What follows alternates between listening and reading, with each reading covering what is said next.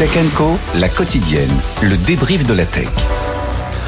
Voilà le retour de Tech Co, la quotidienne, avec euh, ce soir sur le plateau de Tech pour débriefer l'actu. Étienne Braque, que vous connaissez bien sûr, journaliste à BFM Business et qui nous fait l'amitié de commenter euh, toute cette actu tech ce soir. Euh, Didier Sens, journaliste tech, et on va retrouver dans un instant Salim Nassur, mais évidemment, poursuivons sur l'intelligence artificielle. On a évoqué donc le succès incontrôlable de Nvidia, l'éventuel petit poussé qui pourrait, l'outsider Grok, mais il y en a d'autres aussi qui euh, sont là et qui, euh, euh, voilà, crient haut et fort que ce sont des concurrents aussi à tout ce beau monde. C'est Anthropique, Didier, puisque Anthropique, on l'a appris il y a quelques semaines de cela, avait levé 750 millions de dollars, selon le New York Times, hein, parce que je crois qu'Étienne, c'est pas officiel. Pour l'instant, il n'y a pas d'annonce officielle, mais c'est bien parti. Pour voilà. Anthropique a été confondé en 2021 hein, par des anciens d'OpenAI qui sont partis d'OpenAI, qui ont créé leur, leur euh, langage euh, d'intelligence, de, qui paraît-il est excellent aussi. Je ne sais pas si tu connais. Alors moi, je l'utilise assez souvent et il est très intéressant parce qu'il peut utiliser lui aussi plusieurs euh, modèles de langage. il fonctionne dans différentes langues. il est hmm, parfois plus pertinent que euh, ChatGPT, parfois un peu moins. Mhm. Euh, en tout cas, c'est intéressant de, de, les, de les faire, de les, de les confronter euh, l'un avec l'autre. Ce qui est intéressant, c'est que euh, donc leur leur euh, leur chat chez Anthropic s'appelle Claude, qui fonctionne exactement comme ChatGPT. C'est un peu pendant, des, enfin tout le temps où il a, il a vécu, c'était un peu le, le cheval de Troie d'Amazon. Et là, on s'aperçoit que parmi les, les financiers euh, euh d'Anthropique, il n'y a, a, plus qu'Amazon, il y a maintenant Google qui est eh rentré à fond dans, dans, dans, le, dans, le, dans, le, le lot. C'est donc deux féroces concurrents qui ont investi euh, tous les deux dans la même boîte. Exactement. Et maintenant, la question, c'est Qu'est-ce que Google fait dans ce dans ce système-là, étant donné qu'il euh, capitalise actuellement sur Gemini, sur ses propres ressources en intelligence artificielle hmm. Voilà, donc c'est une question que, qui reste ouverte. C'est intéressant parce que c'est une boîte qui est très désirée. LG a même investi. LG, Salesforce, il y a beaucoup de monde. Ouais. Anthropique. Voilà. Après, la question qu'on peut se poser, Étienne, Salim, Didier, c'est que euh, est-ce qu'il n'y a pas trop de, de large language model? Euh, Aujourd'hui, tout le monde est en train de, de, voilà, de bomber le torse avec son intelligence artificielle, qu'elle soit générative ou non. Euh, est-ce qu'il y aura de la place pour tout le monde? C'est la question qu'on peut se poser. Salim alors la réponse on la connaît déjà, non, il n'y aura pas de la place pour tout le monde, il y aura une concentration à un moment. Euh, L'autre vraie question qu'il faut se poser et que tu, que tu poses et qui est, qui est importante, c'est est-ce qu'on a besoin d'autant de modèles? La réalité, c'est non. Euh, il y avait même un, un, terme comme ça en Chine là, qui était sorti l'année dernière, c'était la guerre des 100. Parce qu'il y avait déjà 100 modèles de langage différents ah en Chine, tu vois. Donc tout le monde se lance là-dedans. Et, et, derrière cette question, mais il y a toujours des choses qui m'interpellent. Et vous savez que j'adore la tech et c'est pour ça que je suis sur Tech Co et toujours ravi d'être là. Mais toute cette débauche d'énergie... Euh, à deux, à deux niveaux. Un, énergie, c'est très énergivore en fait. Hein. Donc quand on est de, dans, dans, des sociétés comme Microsoft, comme Google, et qu'on prône la RSE et un peu moins de, voilà un peu moins de, dépenses pour enfin d'énergie sur la planète c'est un petit peu la course à l'échalote donc ok on se dit que cette intelligence artificielle va permettre de résoudre un certain nombre de problèmes mais ça en crée aussi un certain nombre et de l'autre côté il y a moi, c'est un petit peu. Euh, j'en parlais l'autre jour avec certains. Euh, ce qui me nave, c'est qu'on met beaucoup aussi d'intelligence euh, humaine sur des choses où parfois il aurait peut-être fallu un peu moins d'intelligence humaine là-dessus et sur des sujets comme développer des choses sur la médecine, etc., sur l'éducation. Donc cette course, on, voit, elle est pour une course de suprématie. D'abord des entreprises, ensuite des États. Euh, il y a un moment, il y aura une concentration, mais il y a une débauche d'argent et d'énergie qui est pharaonique en fait. Parce que c'est vrai qu'en tant qu'utilisateur aujourd'hui, c'est euh, alors c'est très confusionnant. Euh, on ne sait plus à qui se fier. Alors on déjà pour les teste les uns les autres. Nous, on est un peu des spécialistes entre guillemets, donc euh, on arrive à, comprendre plus ou moins. Mais j'imagine pour le grand public, c'est un enfer. Mais c'est pas encore grand public. Il y a que ChatGPT de toute façon. Mais hein. c'est marrant parce qu'ils ont tout de suite capté toutes les parts de marché. C'est un peu comme Google sur le, quand il est arrivé sur le marché de, du moteur de recherche. La référence était Google, personne voulait utiliser autre chose. Là, ChatGPT ChatGPT profite, il y a un nouveau marché qui qui se crée. Hop, ils ont carrément mis leur, ils ont créé le, le, monopole. Mais alors, ce qui, n'empêche pas qu'il y a plein de petits acteurs qui vont avoir des solutions, peut-être des idées originales, et chacun se dit, je serai peut-être le challenger, je serai peut-être celui qui trouvera l'idée, qui me permettra moi aussi d'avoir une part du gâteau. Ah, c'est ça. Étienne bah, Je pense pas qu'il faut enterrer Anthropique trop tôt, parce que c'est quand même mhm. valorisé 18 milliards, donc c'est pas le dernier euh, arrivé. Ah oui, personne personne l'enterre. Hein, mais oui. Euh, Et après, en termes de concentration, sachant que euh, Alphabet, donc Google a mis 400 millions, c'est pas de façon désintéressée. Et, et, ça sera intéressant de voir l'étape d'après, parce qu'on a vu avec Microsoft, OpenAI, ils commencent à faire des, des solutions croisées, ça commence à avoir un usage derrière, parce que le but, c'est pas uniquement d'injecter de l'argent, c'est de trouver un business model derrière. Donc autant OpenAI va pouvoir retrouver du, financement avec euh, Microsoft, avec la vente de solutions. Autant là, bah, je pense que demain, typiquement, euh, dans Gmail, euh, dans votre moteur de recherche, etc., bah, vous pourrez avoir l'intégration de, de, cette solution. C'est déjà le cas avec certains moteurs de recherche. Hein. Voilà. Et vu la force de frappe qu'a Google, si demain ils mettent ça dans, dans Gmail, parce que pour l'instant il n'y a pas de, il a pas d'intelligence euh, artificielle, il n'y a pas de, chat dans, dans Gmail et puis dans, dans, les Google Drive, etc. Ça peut aller loin parce que 400 millions, c'est pas de façon euh, désintéressée, ça vaut, ça vaut 18 milliards. Est-ce que ça ne vient pas en concurrence de Gemini? C'est ça le souci aussi, parce que Google a, a aussi sa propre offre d'intelligence artificielle générative. C'est ça le, le problème, c'est que tout le monde investit, enfin des boîtes investissent dans d'autres boîtes qui sont concurrentes en disant bah je vais voir quoi. C'est un peu comme au casino quoi. Je, je, je mets de l'argent pour voir. Ou, euh, Étienne, le spécialiste de la bourse, te dirait on n'investit pas toutes ses œufs dans, dans le même panier. Clair. Et, et c'est normal. À la fin, ils vont forcément récupérer quelque chose, des talents, une technologie. Enfin, même si la boîte n'existe plus, il y aura forcément quelque chose mm. à. Mais mais mais je, je, voulais revenir sur ce que tu disais par rapport aux entreprises et j'en vois beaucoup. Et c'est vrai que les entreprises plus que jamais, les dirigeants, les DSI sont hyper perdus parce que vers quel modèle je vais, euh, ça change tous les jours.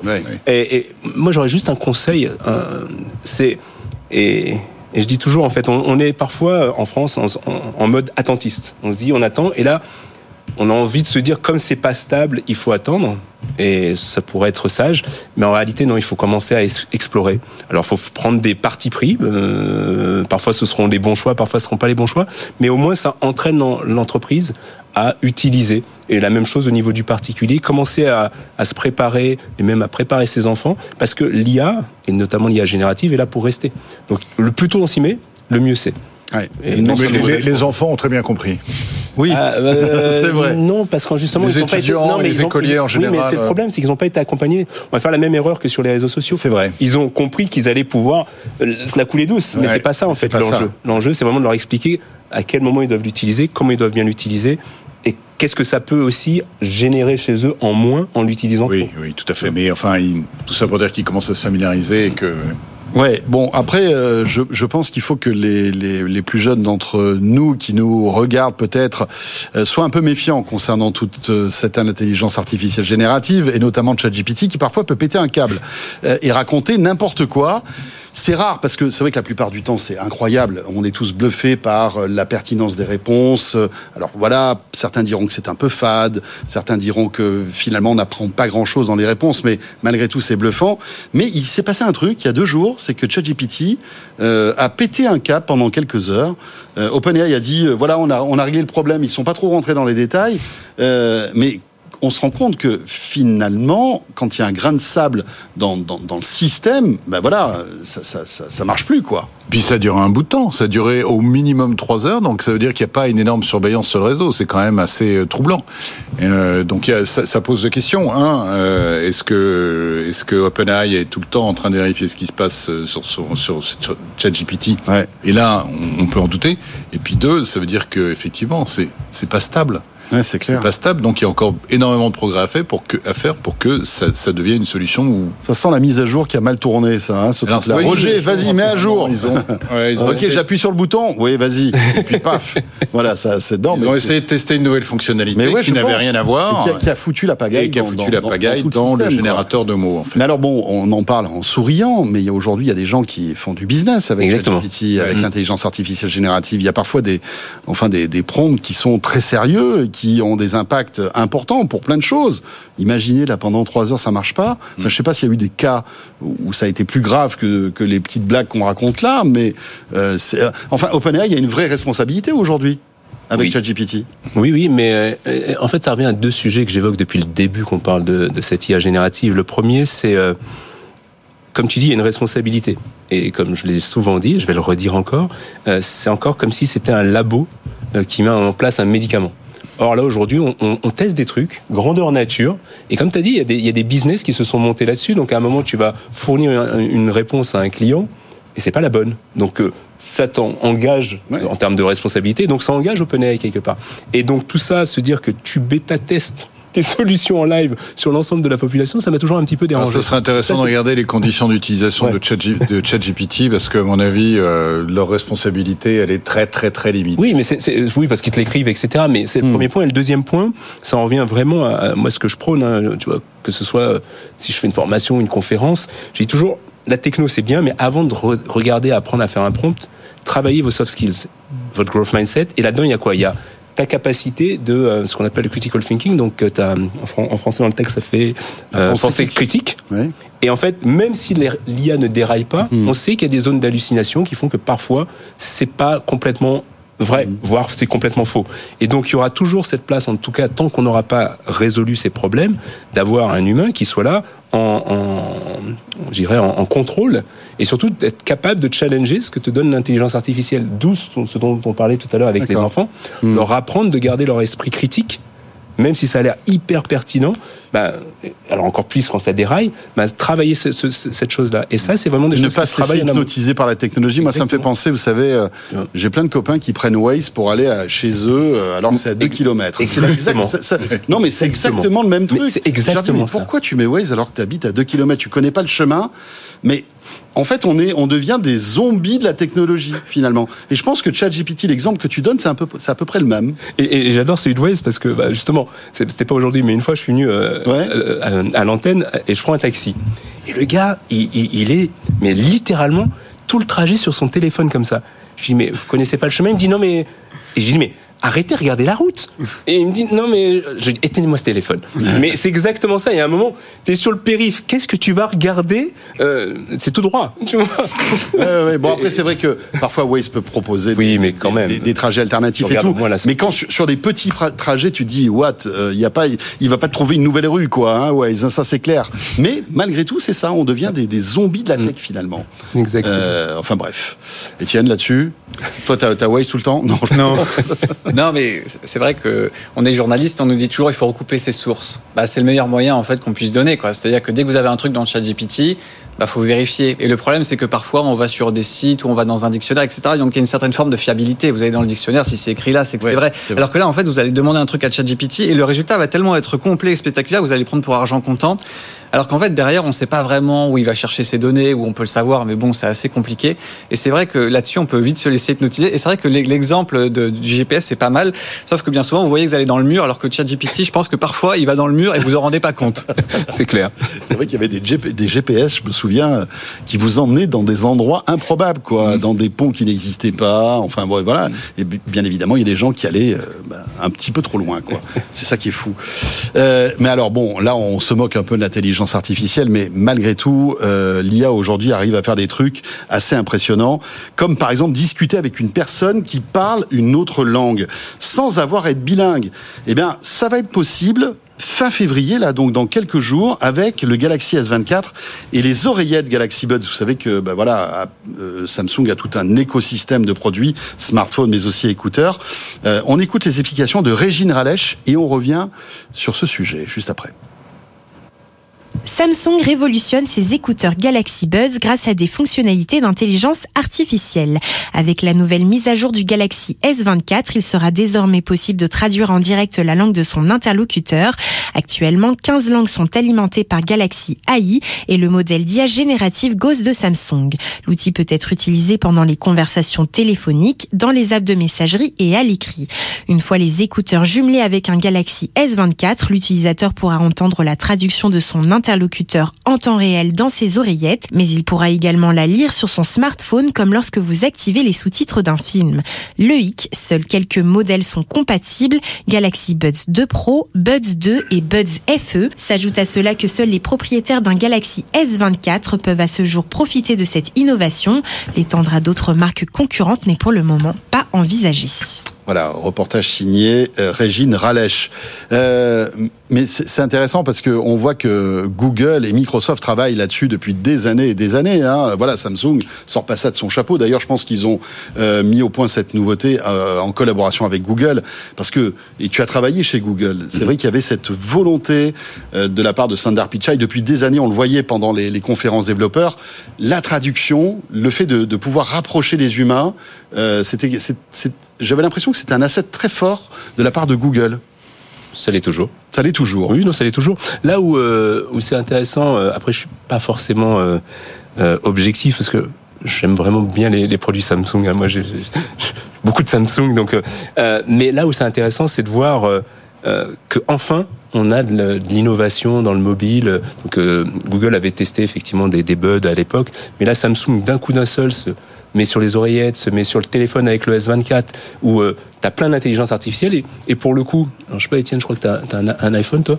Les, les, tu- ça, ça, ça ringardise un petit peu les, les iPhones parce que Le parce- pauvre Étienne qui a rien demandé, paf Non, mais il y a Il plein se fait tacler par son tel. Non, non, mais c'est. bah, suis je baptisé. laisse répondre, vas-y, mais pardon.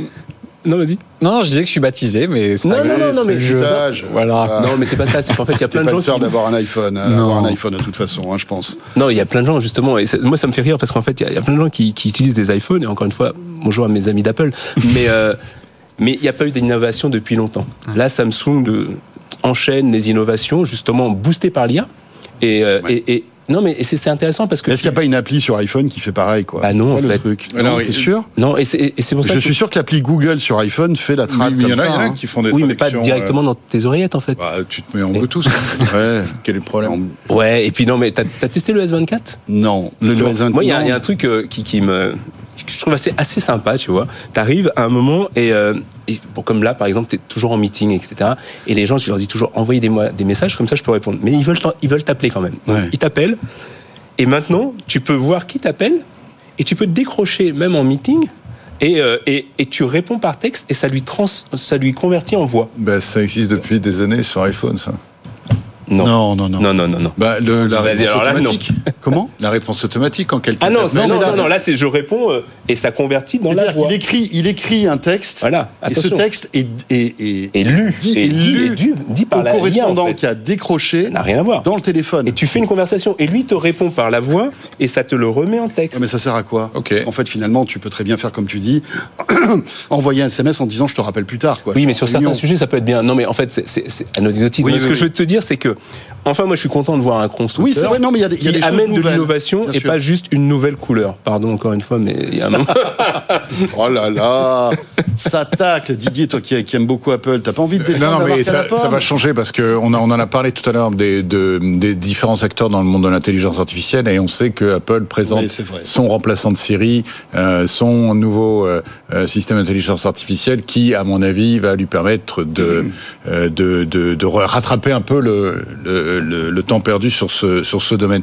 Ce qui est intéressant avec le avec les, les buds de, de Samsung. de Samsung, c'est que effectivement, nous, on avait vu ceux de Microsoft et de Google il y a des années, mais ils bénéficiaient pas de toutes ces avancées que permettent l'intelligence artificielle. Et là, on se rapproche de plus en plus de ce qui était décrit dans, tu sais, le guide du voyageur ga- galactique, le, le Babelfish que tu mets dans l'oreille et qui te permet de parler n'importe quelle langue avec Ouais. n'importe qui. C'est vrai. Voilà. Bah, D'où vient le nom Grog d'ailleurs? Il Ouais, vient de ce- Voilà. Alors, il vient pas de ce roman-là. Ah, non. t'es sûr? Non, non, c'est un Ah, je autre. crois que ça venait de ce roman. c'est un autre roman de SF, Imagine ouais. Grog là-dessus, à la vitesse vitesse de la lumière, ça te traduit dans l'autre langue, ça va être. Ça va Même avant que tu Alors, parles, t'as la traduction. Qu'il va Maintenant, dire les, dans ton les- cerveau. les poètes se poseront la question et se demanderont, euh, tu sais, il y, a- il y a une phrase qui dit euh, traduire, c'est trahir.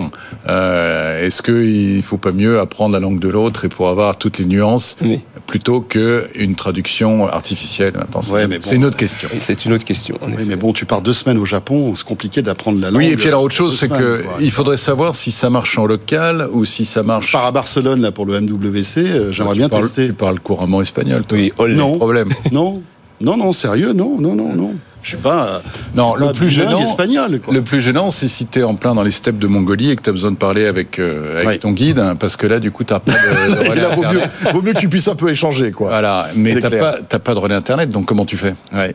Mais alors- non, mais je crois que t'as pas besoin d'internet sur euh, alors, certaines fonctionnalités. Ça sera en local, tu crois? Ouais, je oui, crois oui, bien. parce qu'en fait, si, si tu télécharges en fait le bah, tout le tout le dictionnaire, quelque dictionnaire, part, ouais. tu, le fais en local, tu le fais déjà déjà avec ton téléphone. Ouais, c'est juste, c'était pas un- c'est un peu un sujet d'aujourd'hui, mais ça me fait penser à ce que fait Elon Musk avec euh, Neuralink, où aujourd'hui tu peux euh, tu, ils ont réussi à faire bouger la souris juste en pensant. Oui. Et donc, tu vois, pour Ouais. te dire, un moment, tu pourras même.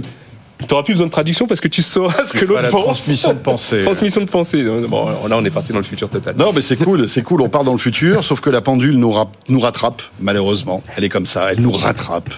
Euh, il nous reste trois minutes. Euh, je voulais qu'on évoque le DMA, euh, Meta et Apple, mais bon, je sens que je vais plomber l'ambiance avec ce sujet. Mais ce qu'on va faire, c'est qu'on en parlera lundi. Hein, voilà, on sera bien reposé, on évoquera ce truc-là parce que évidemment, c'est passionnant.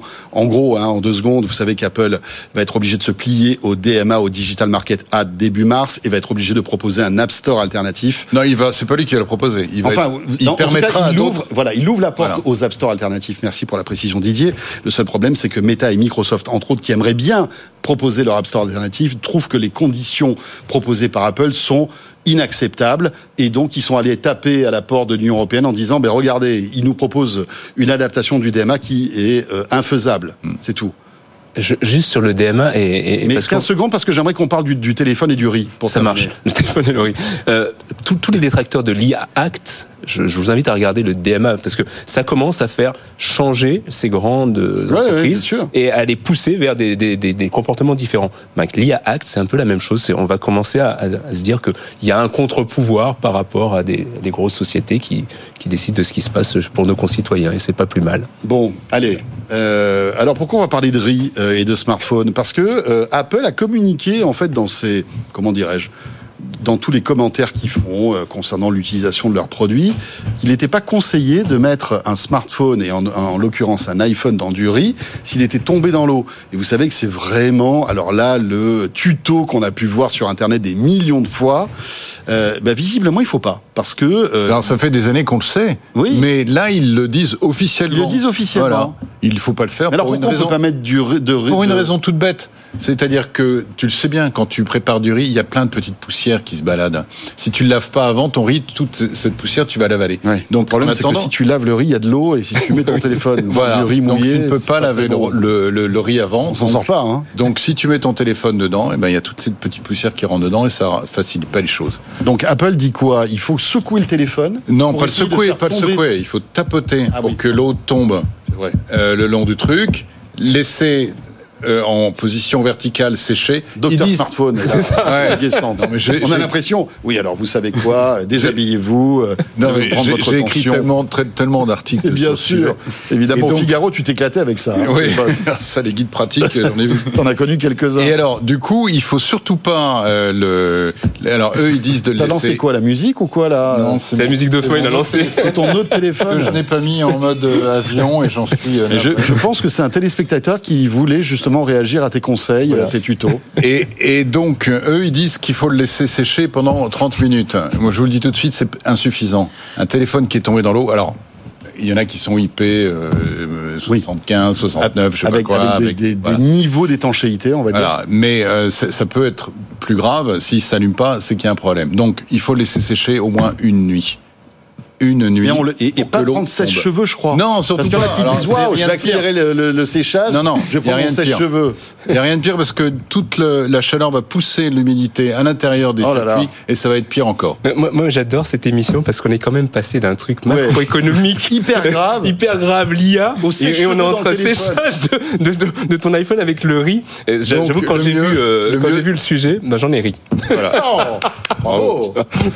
Bon, euh, Étienne, pour terminer, ça t'est déjà arrivé cette petite mésaventure Oui, moi ou ça m'est arrivé. Mais alors surtout, ce qui est marrant, c'est qu'ils disent ça, sachant que les iPhones sont censés être étanches. C'est ça qui est très drôle. Alors parce que- pas tous. Hein. Les derniers modèles. Oui, les alors les derniers modèles, mais bon, ouais. depuis 4-5 ans, ils sont étanches, mais ils sont pas garantis euh, s'ils prennent l'eau. C'est comme Ouais. ça qui est très drôle. C'est ça, notre téléphone est étanche, et s'il y a de l'eau dedans, euh, désolé, Ouais. votre téléphone est perdu. hein. Parce que Euh, amusez-vous à apporter un iPhone dans un Apple Store en disant bah, il marche plus parce qu'il a pris l'eau.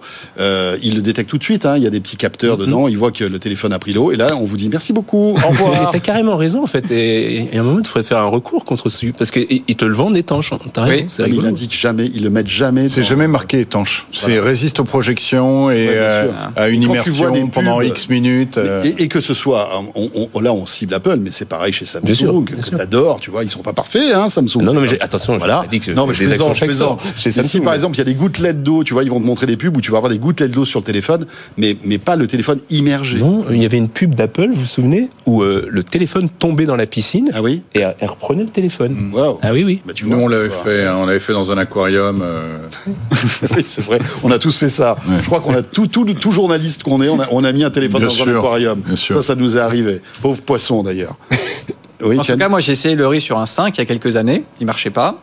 J'ai mis le riz une nuit, le lendemain il marchait. Alors j'ai peut-être eu de la chance parce qu'il a séché en dehors du riz, mais ça a fonctionné. Voilà. Bon, voilà. Oh là Donc, là, toutes ces Alors informations. le mieux, c'est les contradictoires. petits gels. Tu sais, les, les petits gels de, Voilà, silicate euh, qu'il y a dans des vêtements ou dans les boîtes de, Oui. de Oui. transport, des petits C'est trucs. pas mal ça. Voilà. Tu mets ton truc dedans, euh, tu mets tout autour et là, ça va attirer l'eau. euh, tu prends le pari sur le riz Eh, Je suis en forme ce soir.